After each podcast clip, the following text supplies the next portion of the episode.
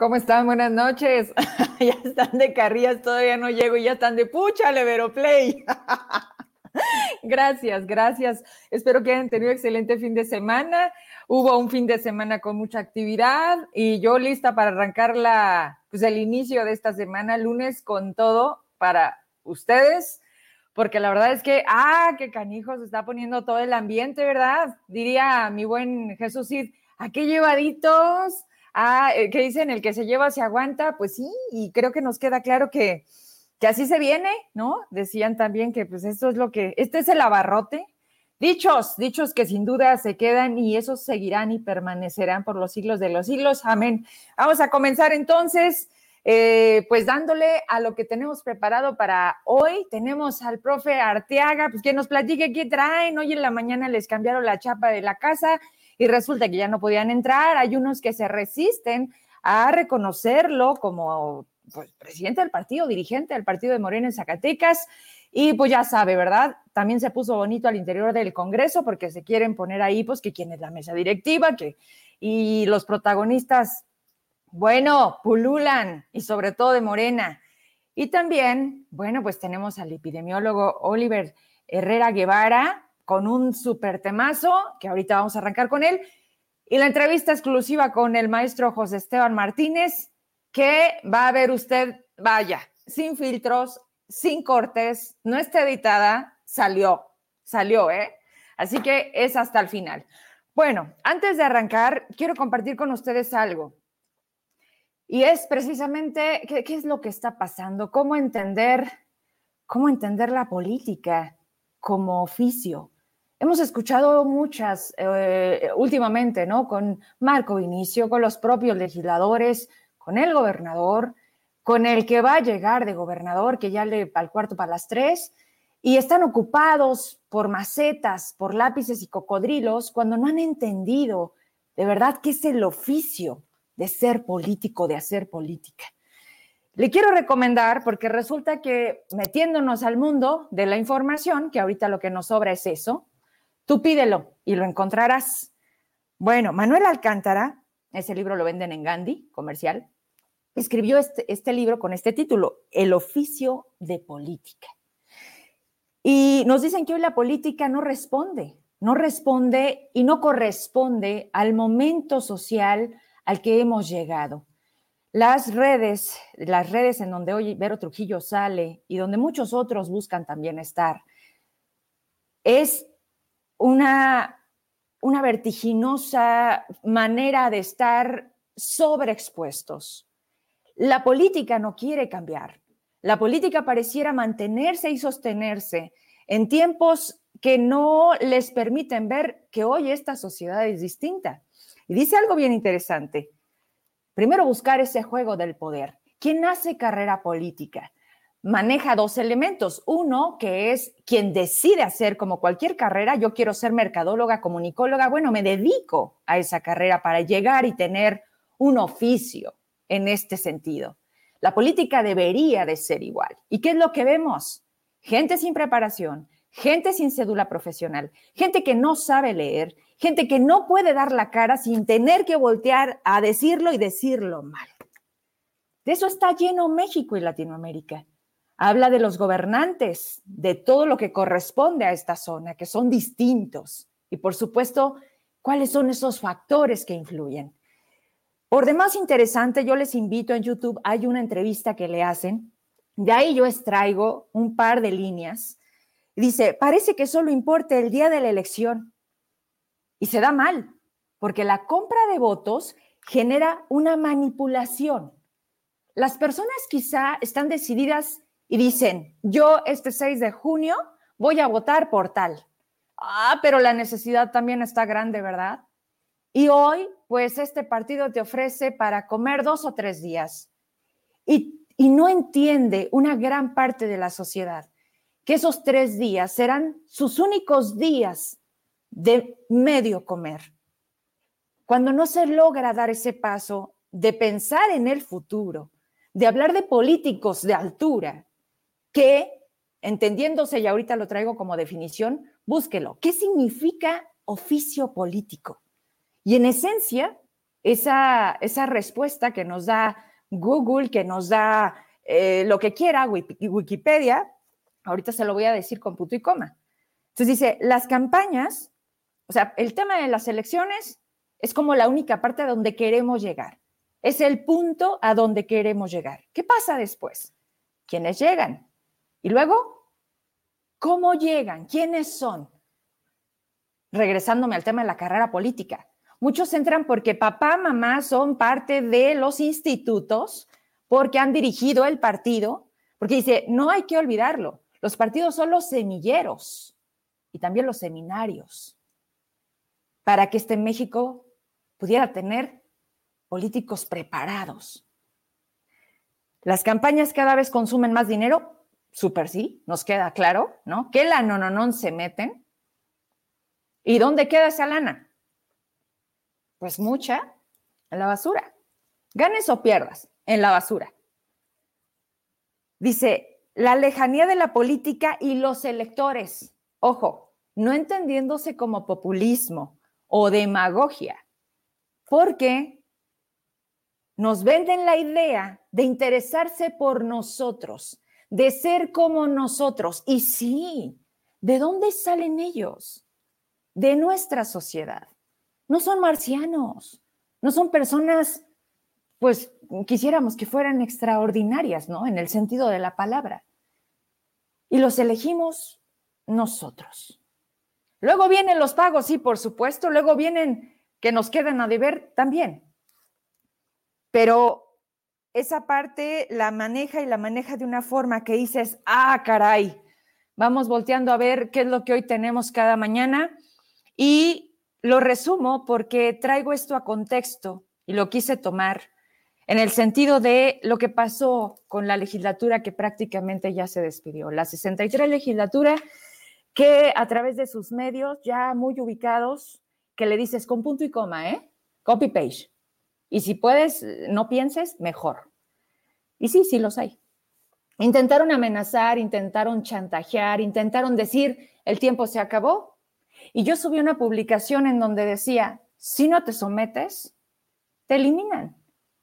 Y hubo muchas interpretaciones y les agradezco mucho también sus mensajes. Es en todos los sentidos, no solamente en el de Istazac. Esta nueva gobernanza nos está dejando muy claro cómo quieren trabajar. Uno, a días de que comience la entrada de un nuevo gobierno, con un hermetismo total y pleno, ¿de quiénes estarán? Hoy don Paco Reynoso, que por cierto, digo, la confianza que tenemos, digo, don Paco, su fuente es muy, muy, muy, muy fidedigna.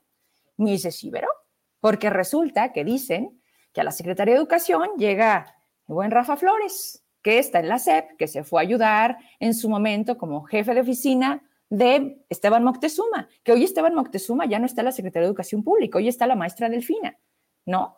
Y entonces, por supuesto que toma sentido. Por supuesto, y más con el 2024, quisiera estar Rafa en las boletas de las elecciones. ¿Qué ha buscado Rafa Flores? Y coincidimos en el 2018 en la campaña. Ser senador. Entonces, por supuesto que puede ser una excelente trinchera la Secretaría de Educación de Zacatecas. Se habla de Susi Rodríguez en Sama, ¿no? para apoyar también el tema verde del partido que representa. Y se habla de un cuadro muy cercano que existió en su momento con Ricardo Monreal para la Junta, en ese momento era Junta Estatal de Caminos, hoy lo dan como un hecho en obras públicas, que es uh, Chavarría, ahorita se me fue el nombre. ¿Y a qué voy? ¿Por qué así? ¿Por qué de esa manera? porque ni siquiera cuenta gotas, ¿eh? Esto, esto no lo dicen las personas que están en México o que se llaman, o que, o sea, de esa manera. ¿Por qué, ¿Por qué si desde el primer momento que se presumió iba a ser un gabinete sin cuates ni cuotas, muy social, con muchos jóvenes, porque hay mucho talento en Zacatecas, ¿por qué tenemos que estar así, con un David que desde que ganó no ha dado la cara más que en sus mañaneras? ¿Así se va a gobernar por Facebook? Digo, está interesante, pero otra cosa, esto no es un juego. Y vuelvo a repetir, faltan Falta para Zacatecas política, oficio, oficio en la política, hombres que realmente quieran entender a qué le están entrando. No es un juego. Al día de hoy, no, sería mentirles, no sigo sus mañaneras o el intento de mañaneras, pero ningún tema serio, nada realmente que tenga fondo como el tema de este SAC. Y dejar muy claro cómo de verdad y cuál será la agenda, qué temas tomarán prioridad, porque no hay dinero y no habrá dinero. Hoy, Alejandro Tello en un tuit que todo el mundo de, ya se enojó, despertó de malas, eh, de alguna manera siempre lo dijo. La lana no llegó a Zacatecas y quién sabe si llegará. ¿Cómo va a cerrar 2021 David Monreal? No lo sé.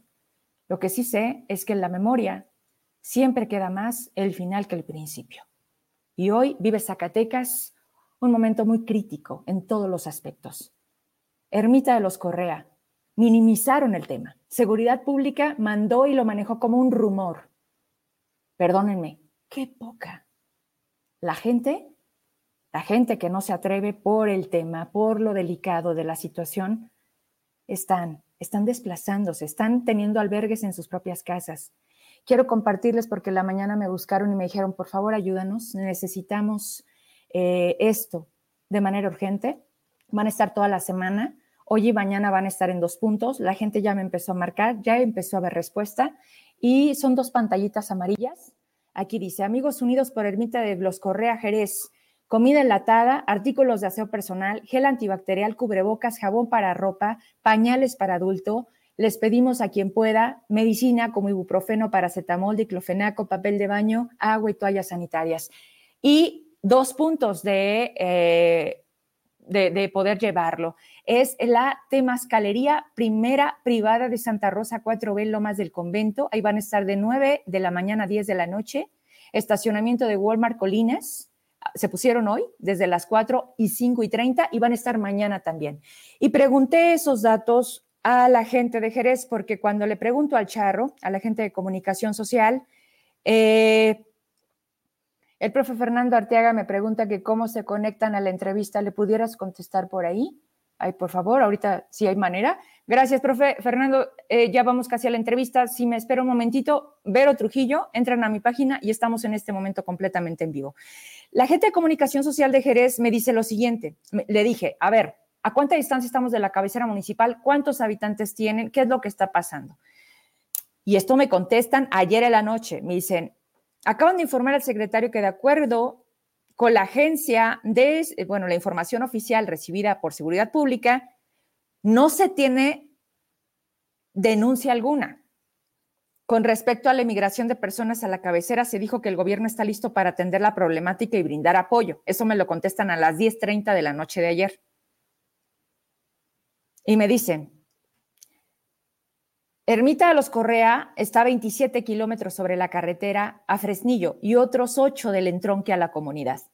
Es la segunda comunidad más grande del municipio y la población económicamente más importante de la región. Producen frijol y ganadería, principales actividades. Ahí está. Ahí está uno y varios motivos de por qué. ¿Por qué?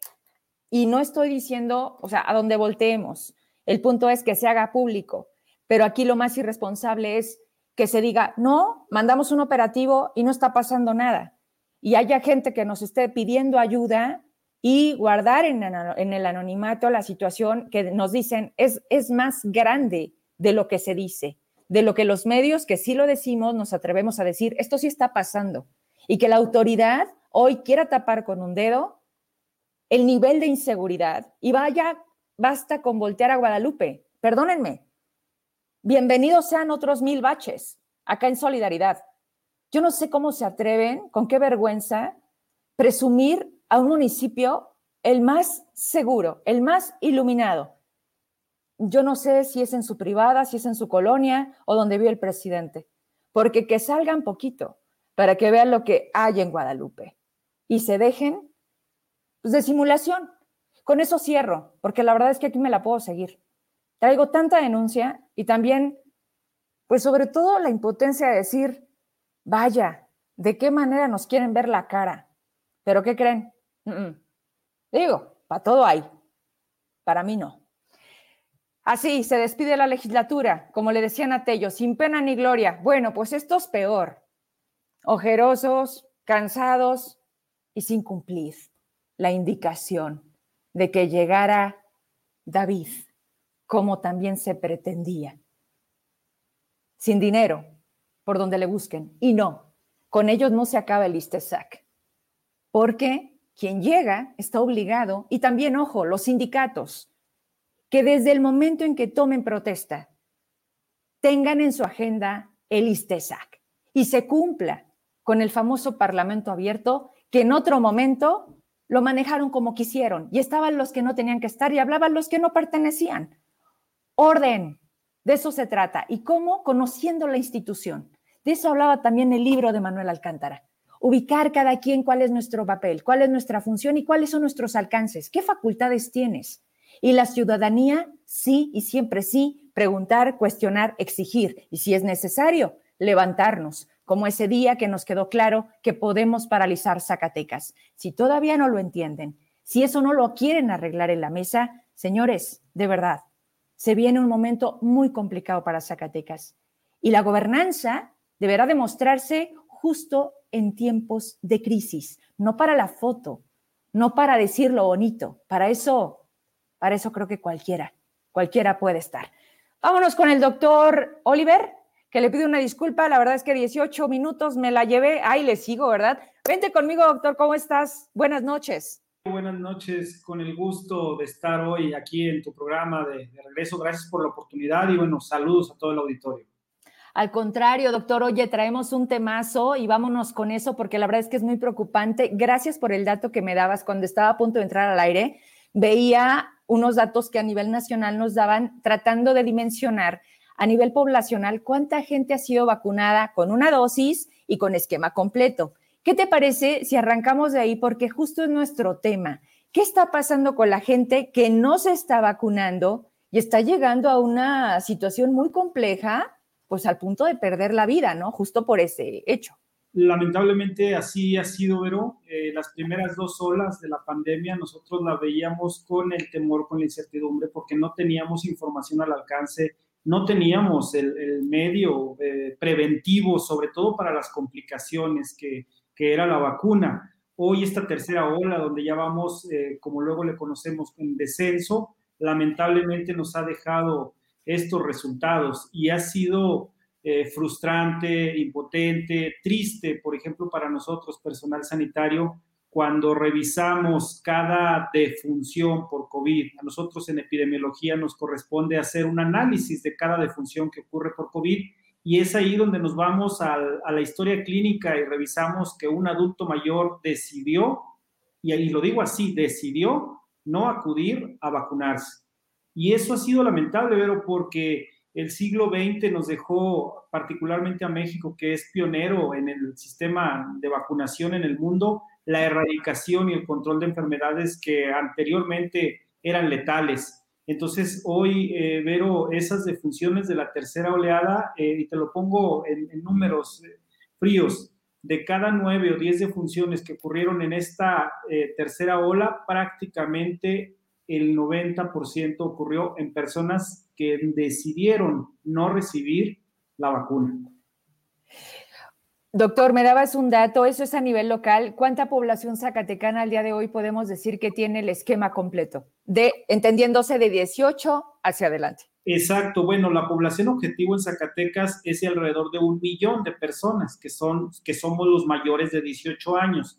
Eh, anda alrededor de la cobertura en el 50%, pero ojo aquí, pero eh, lo más lamentable que nosotros hemos visto en las jornadas de segunda dosis o de completar esquemas es que obviamente se tiene la cantidad de dosis para garantizar a las que recibieron la primera. ¿Y qué crees? No, no van. No van, no acuden. Eh, ojo, la única contraindicación para no recibir su segunda dosis o completar el esquema es en personas que en ese momento tienen la enfermedad en activo, es decir, que no eh, han cumplido los 14 días, pero no es así, pero resulta que no acudieron las personas que presentaron un ESAVI. Un ESAVI es una reacción adversa a cualquier vacuna, no solamente a las de COVID. O porque lo más lamentable, porque hubo esa campaña de desinformación y de mitos en torno a y de decir, no te la apliques porque te va peor. O con la primera, en lugar de ayudarme, me contagié. O sea, se han escuchado un sinfín de mitos y de leyendas urbanas, pero en torno a la vacuna, pero lo más lamentable es que las consecuencias se pagan con defunciones. Con la vida, con la vida. Claro. A ver, doctor, hoy veía en los cabezales de algunos medios impresos y el pasado viernes también sobre el contagio ya en maestros y en Hidalgo está durísimo el de los niños que están llegando a tener que ser hospitalizados. Podemos decir que a una semana de haber arrancado el haber dado este paso de manera presencial, ya, podemos dar eso o tenemos que esperar esta semana porque mi, mi lógica me dice que se supone que cuando se incuba tienes que pasar al menos unos siete días para saber si fue motivo de haber sacado a los niños a la escuela presencial. No, no sé si, si me explico o más bien tú dinos, no es así o sí es así. Mira, las cadenas de transmisión, Vero, se estudian y se analizan en grupos cautivos eh, que han convivido por espacio de dos semanas. O sea, nosotros le, damos ese periodo al cuando tuviste el contacto. Hoy que tenemos transmisión comunitaria, ¿qué quiere decir que transmisión comunitaria? Que la mayor parte de los contagios se desconoce dónde se dieron. Por eso es que, por ejemplo, la, la, cuestión escolar, nosotros tendríamos que esperar el transcurso de esta semana, que sería la segunda semana con clases presenciales, para verificar si el contagio se dio probablemente en la escuela siempre y cuando haya sido un alumno que exclusivamente acudió a clases presenciales y no acudió a una fiesta, a una reunión. Igual los maestros, Doc, ¿estás de acuerdo? Exacto, exacto, pero aquí este, debemos de ser muy, muy conscientes y sobre todo congruentes en el rastreo de las cadenas de transmisión, porque de lo contrario prácticamente si tratamos de buscar un responsable poniéndole nombre y apellido a escuela, salón de clases, o una donde yo me pude haber adquirido el contagio, prácticamente perdemos la esencia de lo que nos está demostrando la pandemia. Hoy, más allá que buscar un culpable o buscar la persona que me contagió, debo de buscar la manera de yo no ser el portador o el vector que contagia a los demás. Totalmente. Doctor, ¿qué recomendación, como siempre, creo que no, o, va a ser una constante, el hecho de tú desde el papel que representas y nosotros como medio de comunicación que deberemos de insistir, o sí o sí, en qué, en qué parte, que no se nos olvide, doctor, porque esto creo que ya no va a cambiar, ya es un estilo de vida que tenemos que entender, llegó para quedarse. Así es, pero la nueva realidad y la nueva normalidad es prácticamente ya la época actual, es nuestro presente y será nuestro futuro inmediato. Hoy más que nunca nosotros tenemos que complementar, en este caso, por ejemplo, a la vacuna en todos los mayores de 18 años, el uso correcto de cubrebocas. ¿Y qué es el uso correcto? Pues obviamente que nos tape la nariz, que nos tape la boca, que nos tape la barbilla. Eso, el lavado de manos constante para evitar nosotros la manipulación de ojos, nariz y boca. La sana distancia que prácticamente, pero se va a tener que garantizar y por ahí nosotros, ahora sí que el, único núcleo con quien vamos a convivir, digamos, sin esas medidas de precaución, en casa. es núcleo más cercano en casa, la primer fila de, familia. Porque, la famosa burbuja social. Exacto, exacto. El término de burbuja social debemos de familiarizarlo y hoy más que nunca no generar esa confusión, pero y que nosotros sigamos como sociedad esperando que llegue la cura. No. Hoy más que nunca esta pandemia nos demostró que la prevención está muy por encima de cualquier estrategia o medida de curación, porque al final de cuentas, Vero, si nosotros no garantizamos en la comorbilidad o las personas que podemos tener mayores factores de riesgo de cuidarnos, pues prácticamente puede descubrir el antiviral de máximo avance en la ciencia pero el origen y la raíz de las complicaciones no lo estamos atacando. Que también hay que decirlo, es todo lo que estaba antes de COVID. O sea, hoy COVID llegó y dijo, de aquí soy, porque nos gana la diabetes, la hipertensión, o sea, nosotros estábamos listos para hacer el caldo de cultivo del COVID.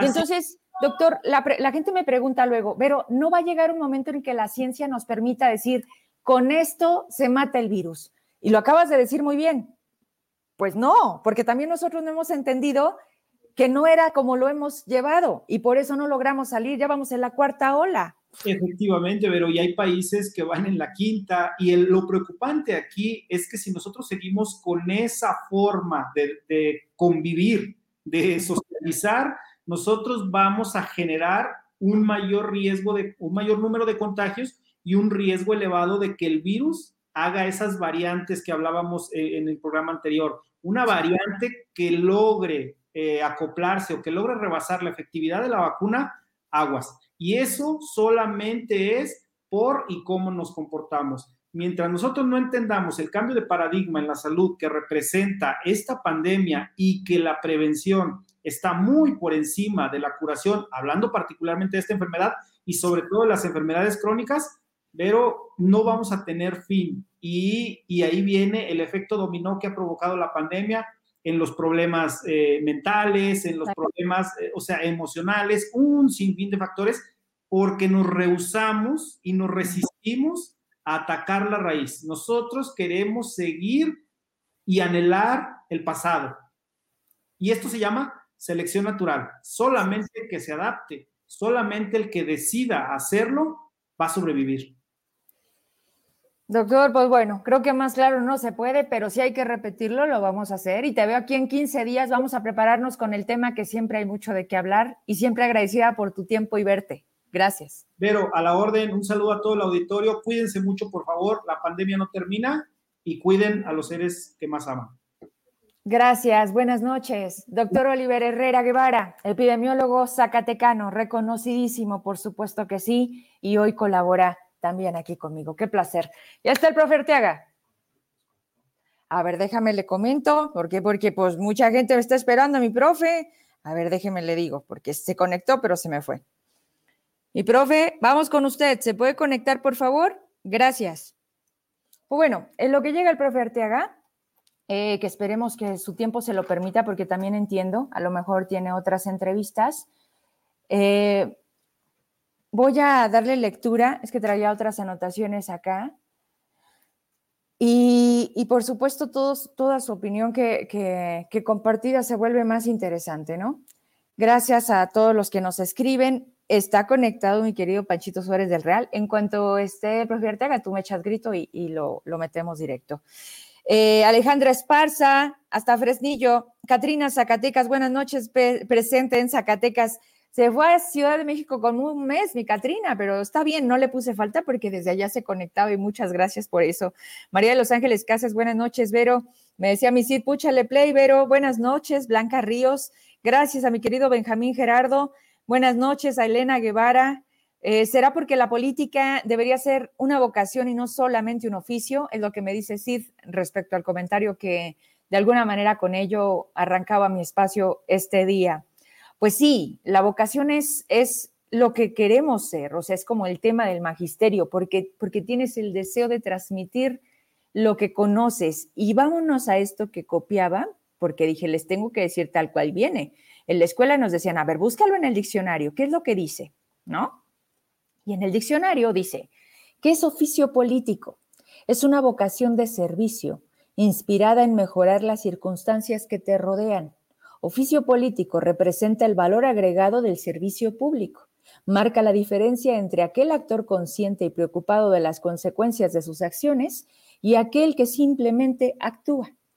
El oficio político es la entrega adicional de cada individuo en sus metas diarias, de tal forma que todos pueden contar con tal loable oficio. ¿Cómo?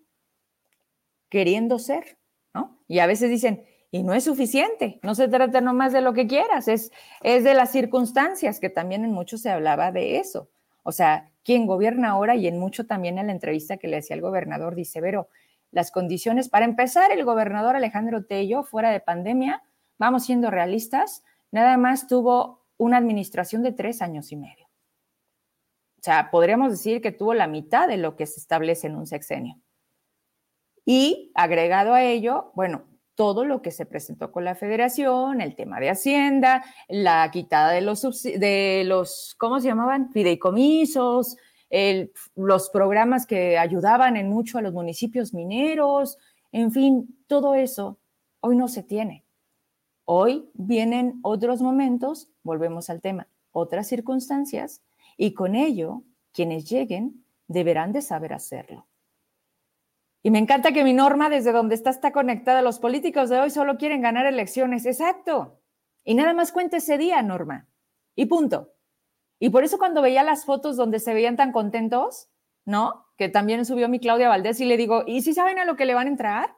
Porque era la gran pregunta en la campaña. ¿Por qué quiere ser diputada? Y todo el mundo se va al sinónimo de sí, pues obviamente por el sueldo, ¿no? Ese es el gran punto. Los sueldazos que te da la política. Es por supuesto el negocio de la vida. Por eso hay quienes tienen más de 30 años, y ya saben de quiénes hablo, y no, no solamente son los Monreal, que una vez que llegan, en su vida lo vuelven a dejar. Es bastante atractivo. De ahí no solamente vives o medio vives, que es la realidad de muchos mexicanos de día a día. Y en aquel video que tanto le escaló, en donde también hay que tener más de un trabajo para, vaya, adaptarte a un estilo de vida que tú buscas, que hoy está mal visto porque eres ambicioso, ¿no? Por aspirar. Pero ya me dice el profe Fernando Arteaga que esto lo está intentando. ¿Sí? Tú me echas grito. Muy bien. A ver, espérenme poquito porque mi profe creo que estaba batallando y pues oigan, es la, esa y la entrevista de, de José Esteban que de verdad cómo la disfruté. Son, y por supuesto mi doctor Oliver. Ya estoy en espera intentando con algunas complicaciones. Eh, por ahí le está diciendo que revisen cámara y micrófono, pero ya se había conectado, ¿no? Mi profe haga exactamente lo mismo que hace un momentito, ya lo teníamos con nosotros. Intente salir y entrar de nuevo. Gracias. Ya está el profe Arteaga. Vámonos, vámonos y ahorita seguimos leyendo y seguimos platicando. Profe, ¿cómo está? Qué gusto tenerlo. Buenas noches. ¿Cómo le va? Muy buena noche. Un gusto saludarles a usted y a su vasto teleauditorio. Mire, gracias a Dios vamos creciendo porque si algo hace los medios de comunicación es la credibilidad. Oiga, mi profe, pues ¿qué traen en Morena? ¿No les queda claro? ¿Se resisten? ¿Cómo que nos cambian la chapa para no dejarte entrar? ¿Qué pasó hoy en la mañana? Bueno, primero, la ratificación. Vienen y, y, les quede claro, hoy el profe Fernando Artiaga es el dirigente de Morena en Zacatecas, a pesar de muchos. ¿Cómo, cómo, le, cómo le, tomó eso? ¿Cómo, cómo llamarlo para, para, el movimiento que representa, pero para Zacatecas también? Eh, comentar el asunto este, yo empecé un litigio cuando vi que había resistencia a mi inscripción en el Instituto Nacional Electoral, en los tribunales, en el Tribunal Federal, dentro de la Comisión de Honestidad y Justicia. Este, metí una queja contra el Comité Ejecutivo Nacional que se este, eh, eh, resistía a inscribirme ignoro los motivos y finalmente esa queja ante la Comisión Nacional de Honestidad y Justicia rindió efectos, rindió frutos, eh, motivo para destacar que la lucha, que la pelea eh, rinde frutos. Eh, hubo un encuentro hoy con la Comisión Nacional de Honestidad y Justicia y este se nos entrevistamos con el jurídico del Comité Ejecutivo Nacional que da fe finalmente de que acatan la sentencia de, la Comisión Nacional de Honestidad y Justicia que desde el año de mayo del 2018 había levantado medidas cautelares, es decir, había una omisión no imputable a mí de mi registro en el INE. Eso no tiene que ver con que haya dejado de ser presidente, simplemente había una omisión a acatar una orden del órgano de justicia intrapartidaria. Finalmente, el 27 de agosto, este, en un documento que yo turno al INE para pedirle que esclarezca finalmente este, quién tiene la titularidad en la presidencia,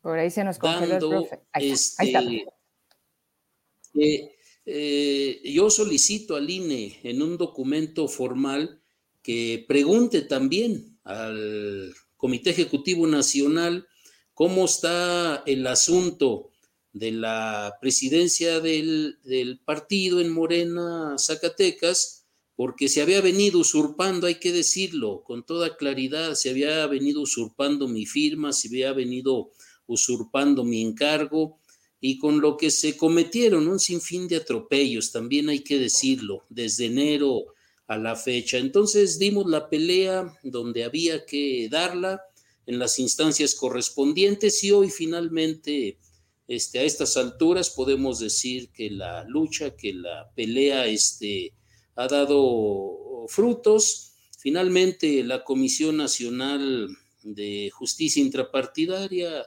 eh, cierra el tema el día de hoy con aceptar que el Comité Ejecutivo Nacional finalmente cumplió después de muchos meses, de años, 2018, de omitir mi registro en el libro del INE como presidente. Y bueno, finalmente ahí está el registro cuya ausencia este, muchos aprovecharon eh, mintiendo para empezar. Y vamos que en Morena uno de los... Eh, uno de los principios cruciales es no mentir y alguien en medios ventiló que no era yo el presidente y con eso empezó un andamiaje pues este malintencionado para dañar este políticamente al partido en Morena eh, Zacatecas. Entonces finalmente lo que tiene que ver con el acceso a Morena, pues yo sostengo Morena en su edificio. Es un eh, edificio, Morena debe ser de puertas abiertas, no se tienen por qué este, eh, tener puertas cerradas, y menos ahora que vamos a empezar en una etapa nacional de afiliación de masas. Morena aspira a ser un partido de masas, y en ese sentido, este, nosotros no podemos mantener un edificio cerrado y tampoco cerrar las puertas a los que quieran venir a construir junto con Morena este gran proyecto de nación que está echando para adelante el presidente de la República, el licenciado Andrés Manuel López Obrador.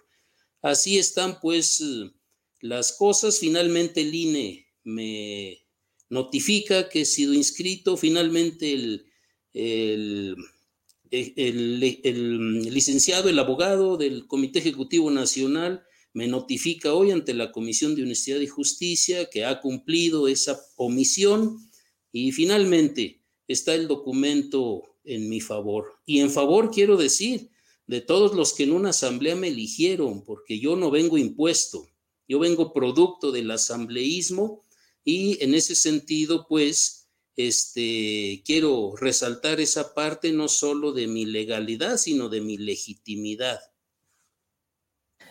Bien, profe, hace, cinco días exactamente, ahorita estoy en su muro y también lo veía que colaboró o escribió para Proceso y refería justo el tema de los principios de Morena, pero también en sus redes hacía referencia a el mal actuar, y corríjame si estoy mal, de los diputados, particularmente de Morena, con el tema de este SAC, dejando de lado, pues, eh, esos documentos básicos, así lo dice usted, traicionando a quienes depositan en nuestro instituto político la confianza para regenerar la vida pública de Zacatecas y México.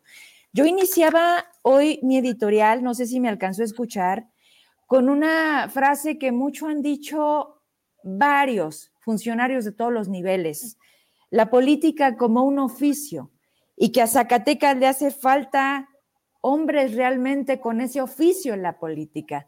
¿Qué opina, profe? Cuando escribe eso en sus redes, obviamente es en un sentido de Istesac, pero ¿cómo valorar o cómo entender el comportamiento de Morena? Porque vemos muchos grupos y cada quien pareciera que jala para su conveniencia y entonces, ¿en qué se está convirtiendo Morena? Bueno, finalmente, este, en los documentos básicos no debe existir grupismo en Morena este, Nacional y en Morena Zacatecas. Finalmente, la realidad nos alcanza y ve que esta premisa de nuestros documentos básicos no se está cumpliendo. Hay que eh, decirlo. Adentro habemos o coexistimos dos eh, modelos de ver a la, a la política y dos modelos de ver a Morena.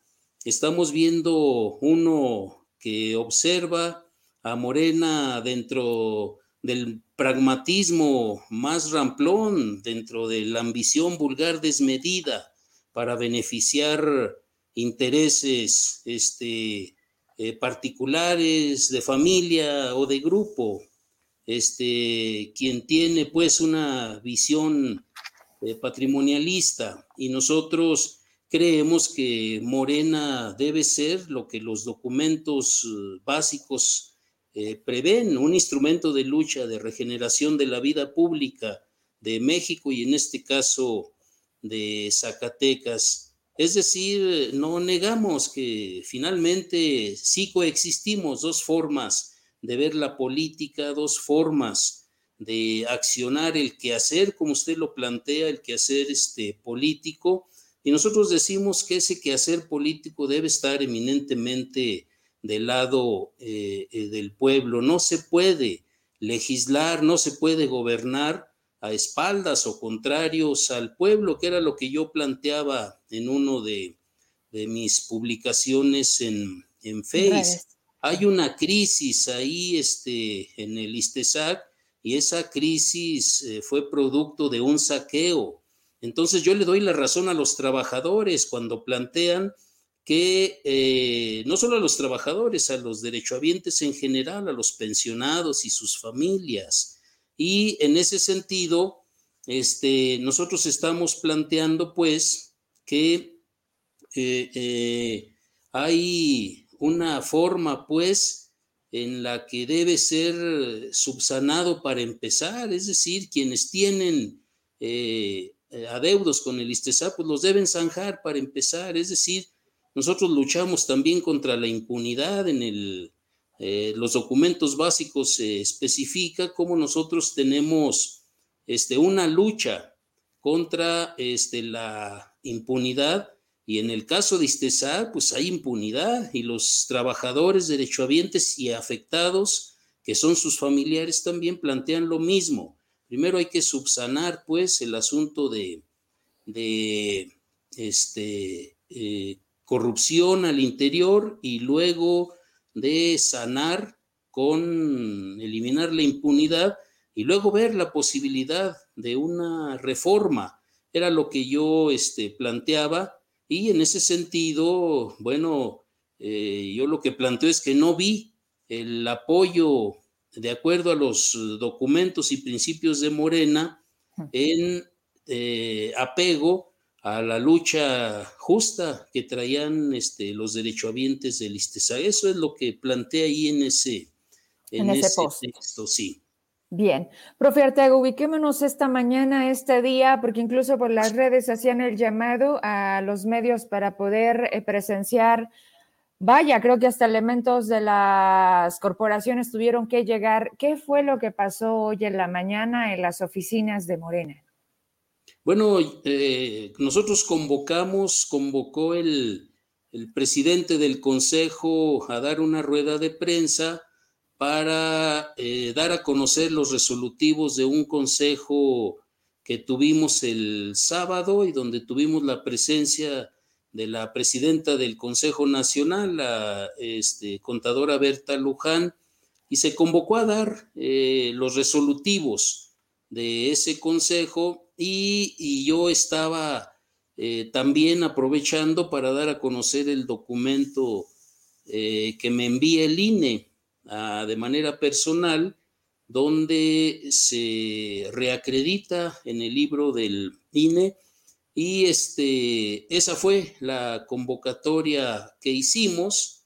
Finalmente, ahí estaban otros compañeros del comité este, ejecutivo estatal y se sumaron a la conferencia de prensa que habíamos convocado y finalmente intercambiamos ahí puntos de vista donde evidentemente no coincidimos y no coincidimos justamente por esta doble visión que en Morena este, existe o coexiste.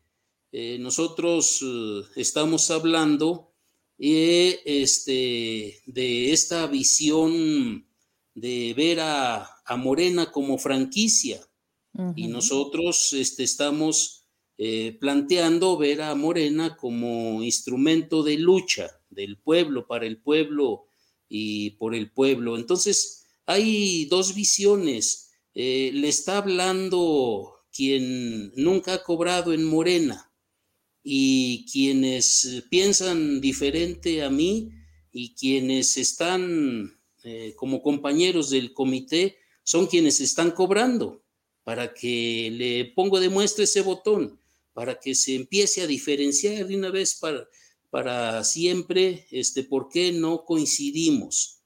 Yo soy de la idea de que los partidos políticos no debemos tener recursos que esos recursos deben ser canalizados a las necesidades del pueblo. Finalmente existen esos recursos ahí en el partido y finalmente han sido una manzana de la discordia. Yo cuando empecé este alto honor no veía con tanta intensidad la adhesión a Morena por decidir las cosas de Morena. Yo no veía eh, todo este andamiaje de pelea por pagar las deudas que teníamos en el 2015, en el 2016, 2017, cuando Morena empezó a tener mucho recurso, es cuando vino esa gran voluntad. Ese amor. Eh, eh, una gran voluntad de gastar los recursos. Finalmente nosotros cuando estuvimos en el asunto de impulsar eh, gasto, pues nosotros lo empleamos en la compra del edificio, en la compra de un plotter, en instalar una cabina de radio que está ahorita ahí, en tomar instalaciones para que hubiera este, una biblioteca y donde se albergaría el Instituto Nacional de Formación Política, está un auditorio equipado con cabina de transmisión, etcétera. Es decir, está usted hablando con quien ha empujado eh, una corriente que tiene que ver con equipar, con dotar de las condiciones mínimas para que este, Morena eh, se consolide en su patrimonio y podemos ver este, que en otro lado se han empleado millones de pesos este, de enero a la fecha, donde yo estuve ausente en mi firma, donde violentaron y usurparon mi firma, donde hay adquisiciones de este, contratos que no hemos conocido todavía y donde nosotros el Consejo está solicitando que se acuda por parte de quien estuvo de responsable en las finanzas para que se transparenten pues el gasto en nómina, eh, el asunto de salarios, el asunto de que tiene que ver con este los contratos que se hicieron durante todo este tiempo de campaña. Y bueno, finalmente creo que el pueblo de Zacatecas merece esa transparencia en qué se usa el último peso que hemos recibido en Morena en lo que va del año, que han sido millones, pero también el Consejo... ¿Cuántos millones, profe? Digo, para dimensionar, para dimensionar el movimiento, ¿cuánto le llegó a Morena? Pues, tenemos un aproximado de gasto de 19 millones de pesos y estamos pidiendo que se transparente, que se diga a dónde fueron, a, a, qué salarios, a qué contrataciones, etcétera. Pero luego también estamos pidiendo que se eh, transparente por qué el INE está multando a Morena con 20.9 eh, millones de pesos. Es decir, el año que entra no tendremos ni para luz ni para nada. Entonces, está, estamos pues ante un modelo de partido político que fue manejado en este, en este, en esta ausencia de firma pues de manera eh, patrimonialista y en ese sentido creo que el pueblo de Zacatecas merece saber en qué se empleó peso por peso este, eh, cada uno de los gastos de las erogaciones que se hicieron. Pero finalmente, este, creo yo que como es un recurso público, pues se va a transparentar. Nosotros creemos que finalmente el informe de cuentas final llegará y sabremos a dónde se fueron los dineros y por qué el INE nos multa con tan estratosférica este, cantidad. Y yo insisto, insisto en el tema de que el dinero se vuelve una manzana envenenada en los partidos. Yo sigo insistiendo en que los partidos debemos tener a militantes sosteniendo a su partido y no al Estado o al pueblo, claro, o al pueblo de Zacatecas en este caso, manteniendo partidos o manteniendo burocracia en los partidos. Yo siempre he dicho que no va por ahí y este, caray, pues el tiempo me está dando la razón, los conflictos vienen a razón de dineros, lamentablemente, cuando debieran, este, debiéramos canalizar nuestros esfuerzos a asuntos de mayor envergadura y de mayor interés nacional, como los que, vaya que los hay. Claro. Claro que sí. Claro que sí, de acuerdo con usted, como los que empuja el presidente de la República. ¿Cuáles son eh, estos? Bueno, pues hay tareas nacionales de mayor urgencia, de mayor envergadura y que en lugar de estarnos al interior este, eh, focalizando o dedicando a tareas este, de ese tamaño, caray, pues nos enfocáramos. Y a eso convoco yo a toda la militancia, a los ciudadanos y a los compañeros del comité y a Morena este, completo que nos vayamos en un respaldo total al presidente de la República, las grandes tareas que como partido tenemos, una es la que empieza en este mes. Estamos nosotros llamados a un Consejo Nacional que vendrá a finales de este mes tentativamente. Ahí se echará a andar la eh, reafiliación y la afiliación. ¿Por qué estos dos mecanismos? Bueno, Primero, reafiliación para cumplir la sentencia que está en los tribunales y que no nos permite avanzar en los procesos internos de renovación de dirigencias. Entonces, hay que cumplir con la sentencia del tribunal, hay que ser respetuosos de las instituciones. Y segundo, que tiene que ver con afiliación. Esta debe ser abierta. Morena debe aspirar a ser un partido de masas, no un partido de caciques. Y en ese sentido, pues, Morena va a abrir sus puertas de par en par para que vengan a construir junto con nosotros, los que ya estamos acá, la regeneración de la vida pública de México y de Zacatecas. Esa tarea tentativamente dura cuatro o cinco meses y estaríamos pues nosotros enfocados a otro tema de talla nacional como es la ratificación del el presidente de la República. Esto tiene que ver, pues, con eh, dar el respaldo total al presidente de la República. Yo este, estoy de acuerdo con que mm, se hace el comentario al presidente de la República, le ha faltado partido, hay que ser honestos en ese caso y nosotros debemos estar a esa altura de respaldar en este escenario que viene en marzo de eh, ratificación de mandato. Debemos aspirar a que esos 30 millones de votos que obtuvimos en el 2018, bueno, se mantengan o se superen. Nosotros creemos pues que esa es otra de las tareas eh, nacionales por el embate que se está recibiendo contra el propio presidente y contra propio Morena.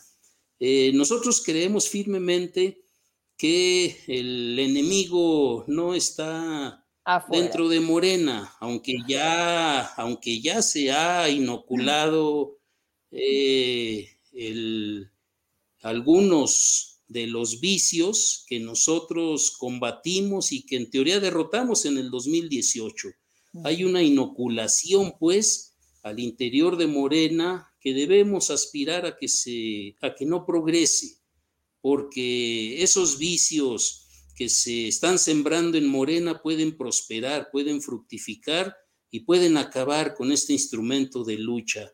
Entonces está inyectado al interior de Morena ese germen que puede prosperar y que ha destruido este, otros institutos eh, políticos eh, por eh, el asunto de dinero, por el asunto de tribus, de divisiones, por el asunto de ejercer prácticas que son carentes de ética y que finalmente terminan destruyendo los institutos políticos.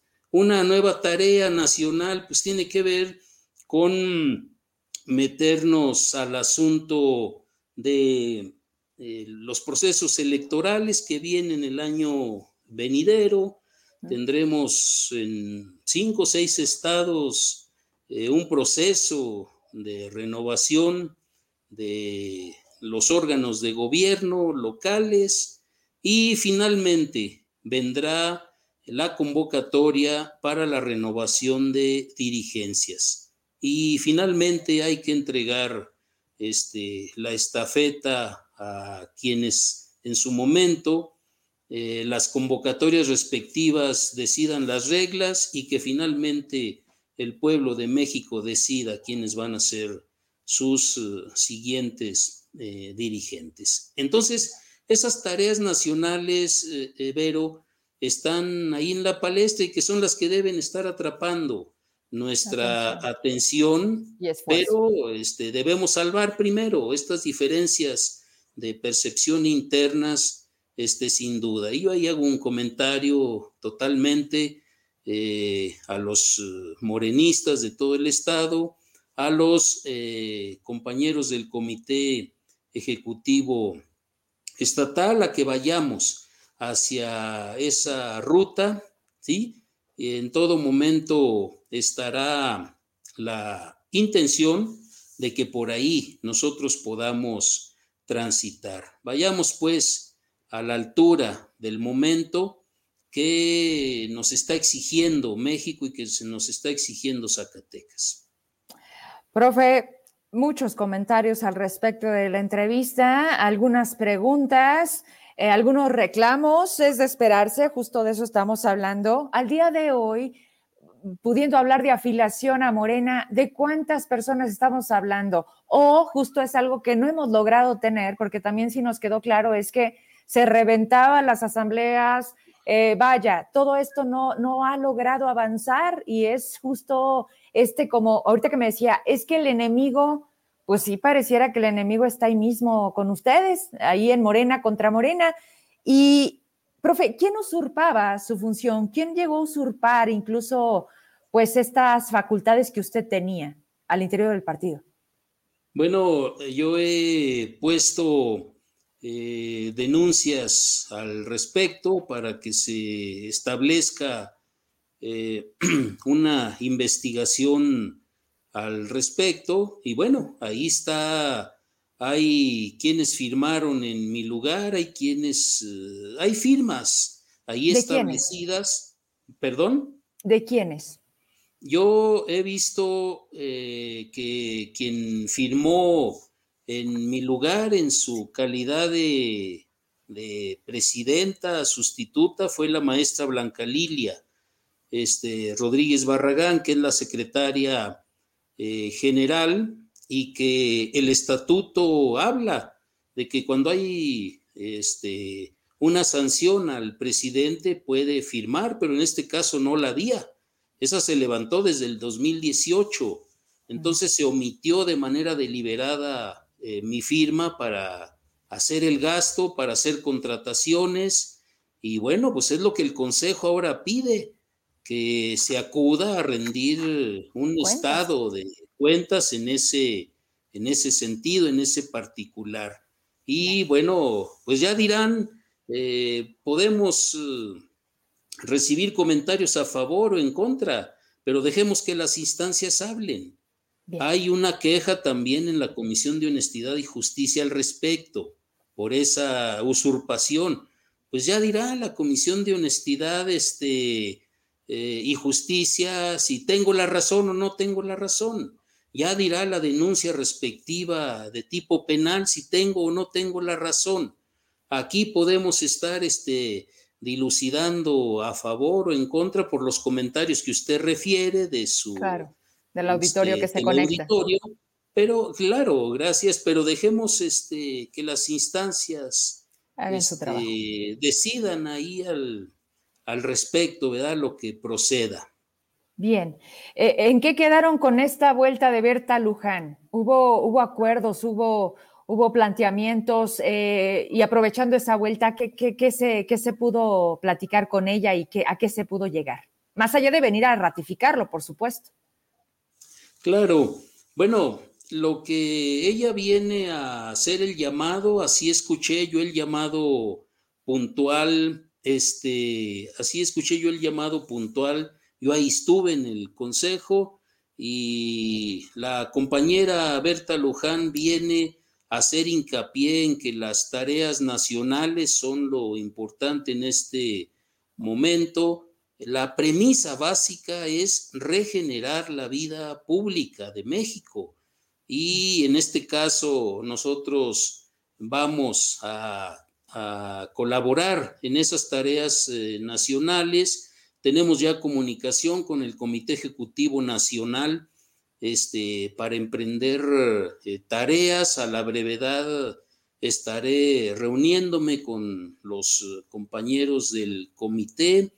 Hoy, nos, hoy coincidimos ahí, empezamos a trabajar algunas rutas, fue muy apretada la, la reunión, no agotamos, quedamos en volvernos a reunir y en agotar pues las líneas de, de trabajo que nos están encomendando dentro del Comité Ejecutivo eh, Nacional. Entonces, básicamente vino a encomendar las tareas nacionales del partido, estas que hemos eh, eh, adelantado aquí. Eh, entonces, e, ese fue el, motivo de la visita de la compañera eh, presidenta del Consejo Nacional, Berta Luján. Bien, me preguntan, ¿qué le, ¿qué le, pidió a Gladys Campos sobre las multas del partido? Me imagino sobre estos casi, ¿qué? Millones de pesos, ¿no? Que traen ahí ante el INE, quiero pensar. ¿O hay otras multas? Ella fue la responsable de finanzas en este tiempo. Ok. Y este, ella, en su momento, el consejo le está pidiendo eh, rendición de cuentas de por cómo estuvo el gasto primero, de contratación, de ese gasto de contratación de personal, gasto diverso. Eh, ¿En qué estuvo? Pues primero el gasto y segundo, este, ¿por qué eh, el INE no se da por satisfecho y por qué se omite información al INE al grado tal que nos está este, sancionando eh, de esa manera? Entonces se pide solamente transparencia hay este, un asunto, pues, que tiene que ver con rendición de cuenta y transparencia en el manejo total, primero de los millones que se gastaron de, este, de eh, enero a la fecha y luego la especificación de por qué la multa, porque esa multa eh, todavía no se está aplicando, pero cuando se aplique no va a haber para pagar ni agua ni luz. Es decir, vamos a volver al origen, pero vamos a volver al origen por un mal manejo de recursos, no porque nos falte. Cuando yo recibí este, la honrosa distinción en el cargo de presidente, teníamos que andar este, eh, pidiendo cooperacha, haciendo rifas para pagar la renta del edificio, para este, pagar mm, el agua, la luz, y, ahora creo que vamos a volver al origen, pero vamos a volver al origen por malos manejos, no porque le falte el recurso a Morena. Entonces, se está pidiendo solamente que haya este, transparencia, que se rinda cuentas y que se clarifique el porqué de la multa. Esto lo merece este, el pueblo de Zacatecas, totalmente lo merece el pueblo de Zacatecas y lo merece este, obviamente los morenistas en este caso, pero no olvidemos que el recurso no es de morenistas, el dinero es del pueblo de Zacatecas. Y en ese sentido, nos debemos a ese pueblo, no podemos eh, dejar de informarle en qué se, en qué se eh, eh, gastaron estos millones de pesos. Ese es el, el fondo del, del asunto en este sentido. Esperemos que ahí está mi prueba. Bien, pues prácticamente estamos llegando al término de la entrevista, agradecida con el tiempo, por supuesto, de conocer qué es lo que está pasando. Está muy activo en el programa y saludo, por supuesto, también al, pues ya exdiputado no, ¿verdad? Hasta las 11 con 59 de hoy, Omar Carrera es diputado de la 63 legislatura, que bueno, aquí también vierte sus comentarios, también Gabriel Contreras, amigo, colega mío, que dice, veo críticas de Omar Carrera y Gladys Campos, pero nunca explicaron por qué incrementaron la nómina de Morena con su propia gente y pasaron a pagar 60 mil pesos quincenales, casi 330 mil pesos. ¿A qué se refiere Omar Carrera con calidad moral cuando él sabe que Gladys recibe tres salarios de distintos entes públicos? Vaya, yo creo que gracias de verdad por todo lo que nos escriben. De igual manera me dice Omar Carrera, eh, que dice, dice Gabriel, la misma que aplicó en la CRIP para aprobar el periodo extraordinario, pero de eso no te quejaste, diputado.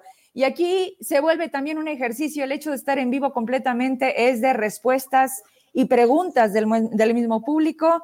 Y pues aquí también la gente que se siente representada, quienes también tienen el reclamo y como bien usted lo dice, se pregúntele eh, sobre la fiscalización, dónde estuvo en la campaña y me voy hasta acá.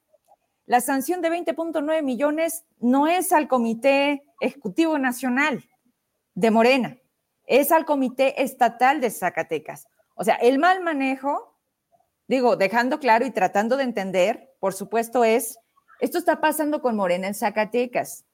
Y pues todavía no, no se logra avanzar mucho porque veo que, y mire, profe, creo que el programa también nos sirve como para darnos una idea de cómo está Morena en Zacatecas.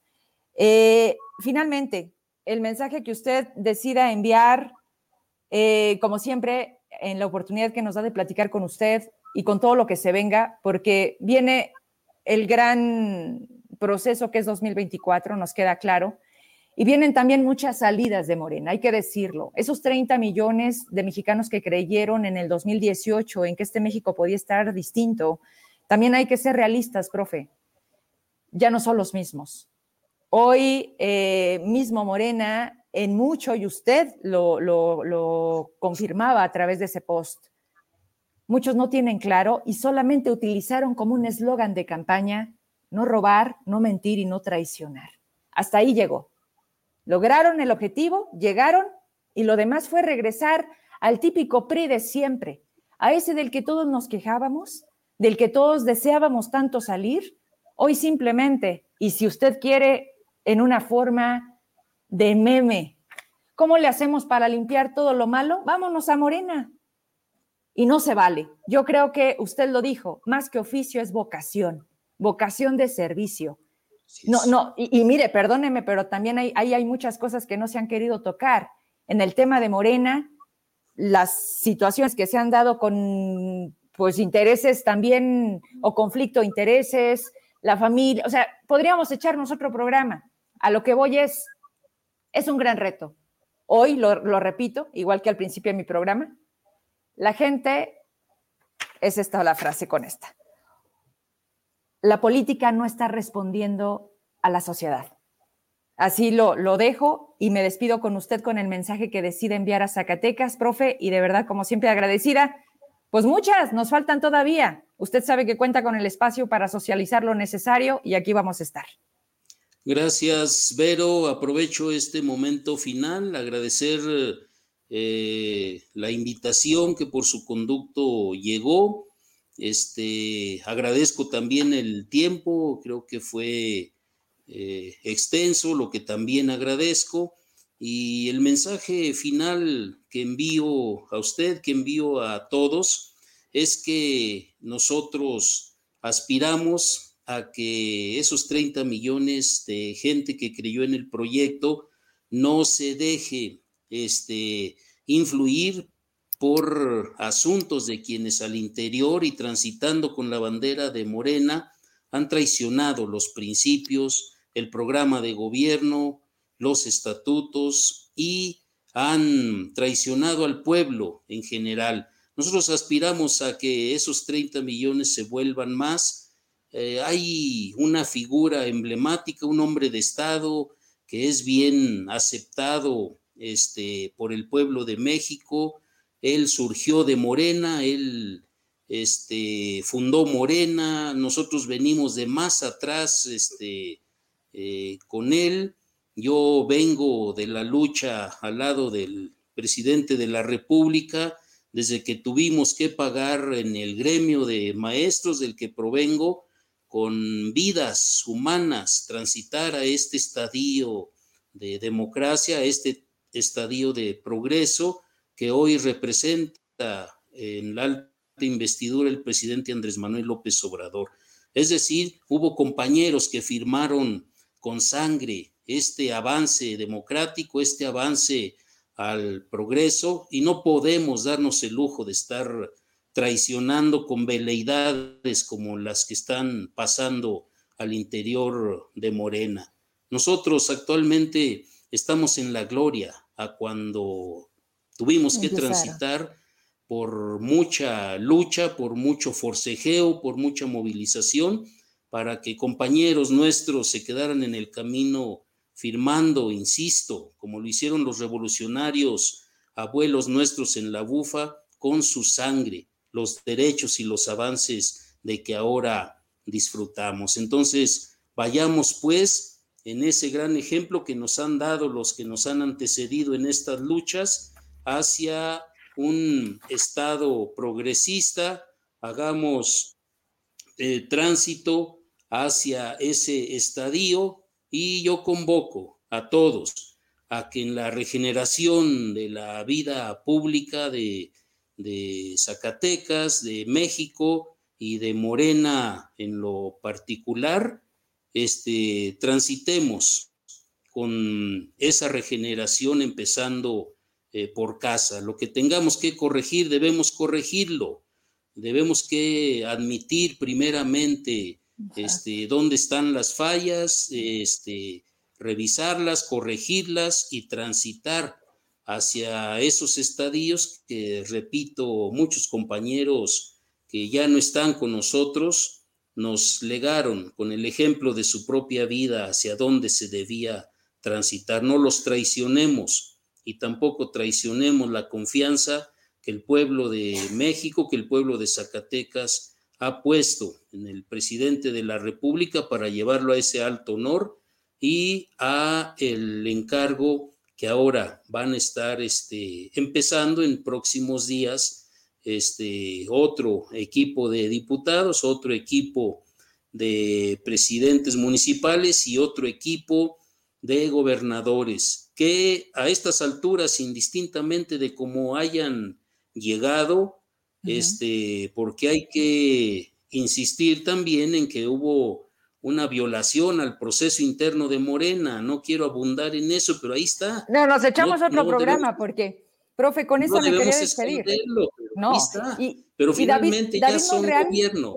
David Monreal representa, pero David Monreal representa los principios de Morena? Tiene ante sí un gran reto.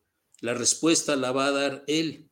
Nosotros asumimos que vamos a ser respetuosos de su gobierno y le pedimos que él sea respetuoso del instituto político que nosotros representamos. Vamos a respetar las instituciones y creo que en ese sentido podemos este, transitar. Pero la respuesta final que usted hace está en otra cancha. Eso lo vamos a estar viendo y como diría la Santa Escritura, por sus obras o por nuestras obras, a todos nos, conoceréis. Pero muchísimas gracias, un gusto saludarle a usted, gracias por la invitación y gracias a todas y todos los compañeros que están este, conectados y que nos hicieron llegar sus comentarios. Gracias, profe, a usted. Buenas noches, hasta la próxima. Pues bueno, hay la oportunidad de platicar con el profe Arteaga. Creo que sí, nos ampliamos hasta donde fuera necesario y siempre lo he dicho, querido Omar, y a todas las personas que hoy están conectadas, este espacio siempre ha sido para todos. Qué raro que hoy algunos se hacen presentes. Dice Heraclio, jajaja, los ambiciosos vulgares alegando traición y presumen candidaturas logradas, las mismas que fueron impuestas por la superdelegada Verónica Díaz. Son bien sabe cómo diría Heraclio, ¿verdad? Ay, son bien, ¿sabe cómo? Ya me voy, nada más que les dejo esta entrevista, ya sé que nos fuimos largos, pero vamos entonces a escuchar, vamos a cambiar un poquito el, entorno, que se volvió muy político morena, muy guinda, ¿no? Él es José Esteban Martínez, este próximo 9 de septiembre, en el hermoso escenario donde nos dejó entrar, porque ahí va usted a ver, se escucha el ruido, se ve el movimiento y es lo que más me encanta tener, no lo que todos tienen, sino lograr estar en donde no entra cualquiera. Así, detrás de cámaras, nos dio esta entrevista, 70 años no son nada, menos cuando ellos crean y se vuelven a crear y se vuelven a reinventar todos los días. Por supuesto, también hablamos de David, por supuesto, también hablamos de Saúl, pero ahí se las dejo. Buenas noches, un placer. Mañana nos saludamos aquí a las 8. Hoy estoy con un gran amigo y por supuesto con un artista plástico que esta tierra vio nacer justo en el mineral de Fresnillo que ayer estuvimos de manteles largos con el 467 aniversario y es José Esteban. Gracias por invitarme a esta parte que poco se ve, José Esteban. Estamos quitándote un momento de todo lo que llevas a cabo para tener y montar una exposición. Es todo un equipo que debe de coordinar a tu idea, y, vaya que te conozco cuando algo se te ocurre hasta que sale como tú lo ves. Nada sencillo y, siempre muy perfeccionista. Y 70 años, José Esteban, no son nada. Así justo es como se titula el próximo 9 de septiembre. Es la inauguración. ¿Cómo estás? No, pues gracias a ustedes, pero más que nada que me acompañan en estos momentos que son muy importantes en todo, en toda exposición que es la trasbambalina, cuando empieza a ponerse y a ver qué tiene que hacerse, cómo tiene que colocarse. Y es unos, son unos tiempos muy bonitos porque, digo, sí son tensos, pero también se disfrutan mucho porque nada está escrito cuando eh, empieza a hacer una, una museografía. A veces te sale a la primera, pero de pronto puede pasarse horas y no sale. No sale. Entonces, en ese momento estamos y qué bueno que ustedes se van a llevar pues parte de, este proceso.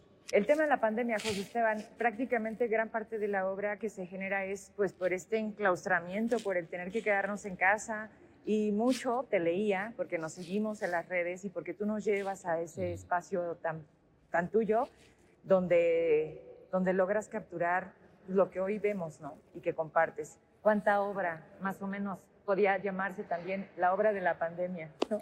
Claro, yo creo que sí. Es más, tiene que, de alguna forma, este es el producto de la pandemia.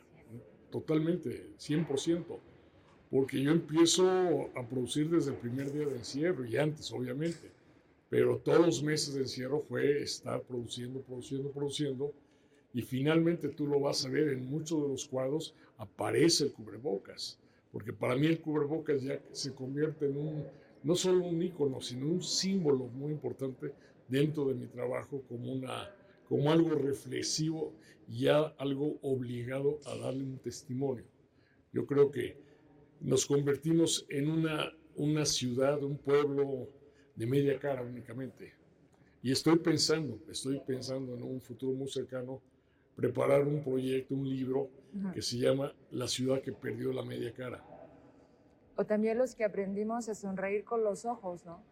Porque, Que, la pandemia tiene muchas cosas, muchas ventajas que tenemos que sacar y como tú dices, aprovechar. Yo creo que fue, nos cambió la vida al 100%.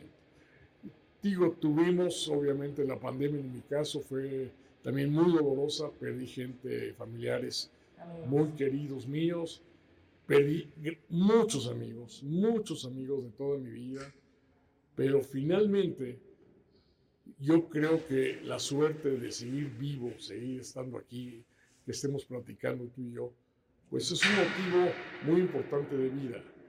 Y es cuando verdaderamente tú tienes que revalorar, en mi caso, yo tengo dos veces la, dicha de estar vivo, porque obviamente supiste que tuve un paro cardíaco de seis minutos, o sea, me morí seis minutos, y esta pandemia, pues de alguna forma, también es una, una resurrección de tantos meses a un momento de vida muy importante que es el que en este momento estamos empezando a iniciar con el montaje de la obra aquí en San Agustín y finalmente pues el día 9 ya verlo totalmente todo.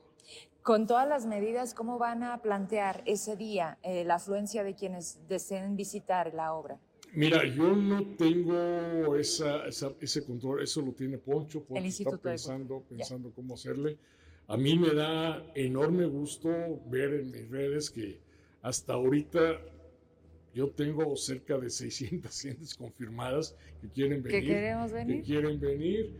Y pues obviamente me da mucho gusto. Le digo, dice Poncho, pues haremos algo ahí enfrente de, de, la puerta, algo para que la gente se esté entretenida y vayan pasando por grupos. Digo yo, lo que quieran. Lo importante es que la gente conozca esto que es para mí muy importante, muy importante y es un partiaguas en mi, en mi carrera.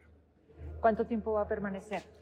Pues la idea son tres meses, tres meses, pero yo creo que a lo mejor se va un mes más, yo creo. Ok, y luego itinerará o bueno, ya veremos el comportamiento. Porque exactamente se da en el cambio de gobierno. O sea, se va a quien está, ¿qué va a pasar no, con no, eso, llega? eso fue muy interesante, nos platicaba. O ya sabemos quién está en el Instituto de Cultura y no ya. hay nada. Digo, eh, eh, David tiene, está en el misterio total de quiénes van a ser sus gentes. En el caso de... Digo, volteé a ver la hora a ver si ya se ha despertado para que también igual pudiera ver la entrevista. Está atento. ¿No? Sí.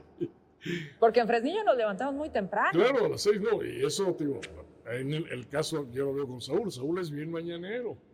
He tenido reuniones con él muy temprano y pues digo, sí, hay mucho contacto con Saúl.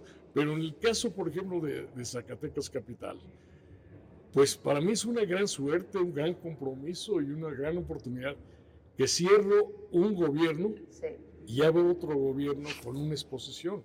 Hace, hace unas horas platicaba con Rodrigo y le digo es que para, para David esta es su primera exposición.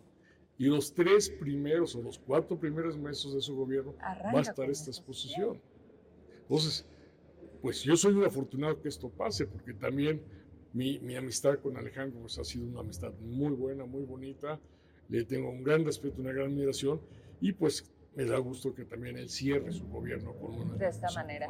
Nada, nada más ayúdame a entender esta parte porque sí me llama la atención. Entonces, ¿con quién se acuerda la permanencia posteriori al cambio de gobierno? Directamente con el instituto. En este caso, como yo armo la exposición con el instituto en el gobierno de, Alejandro, se respeta totalmente el compromiso de temporalidad de la exposición en, el, en San Agustín.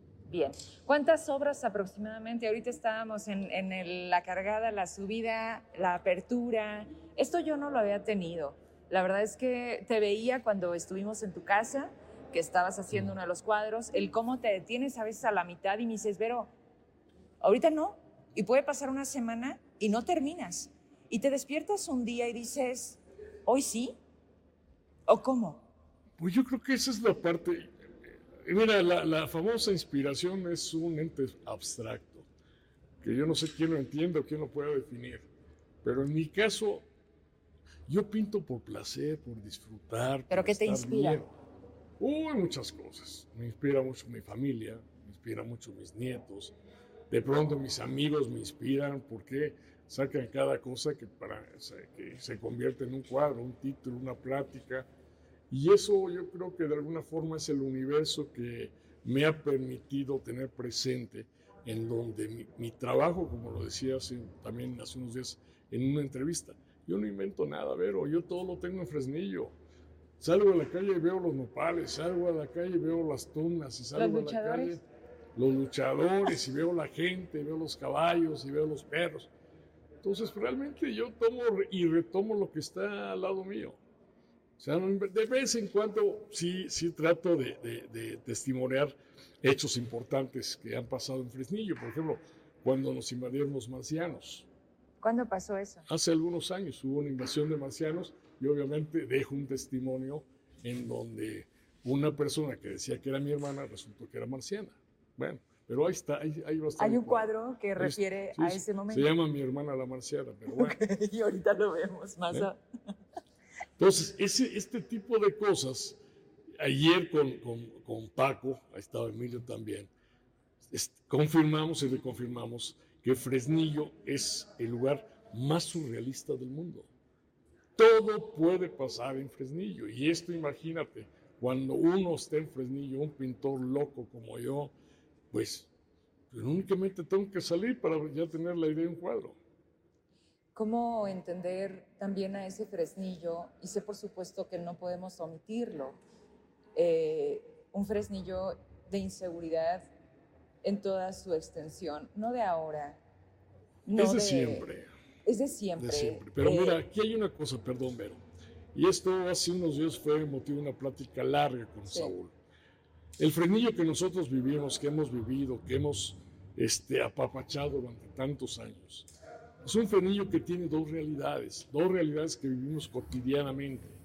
Esa realidad en donde todos los días escuchas balazos y que no falta y que apareció un muertito, pero también tenemos un fresnillo hermosísimo en donde tú sales a comer tacos a las 10 de la noche y regresas a tu casa perfectamente con la tranquilidad, o te vas a echar la birra con, el pifas, o te vas al Casablanca a comer, o, te, o, de pronto te llegan tus cuates a tu casa y entras la carnita y llevas llevo a mi nieto al básquet.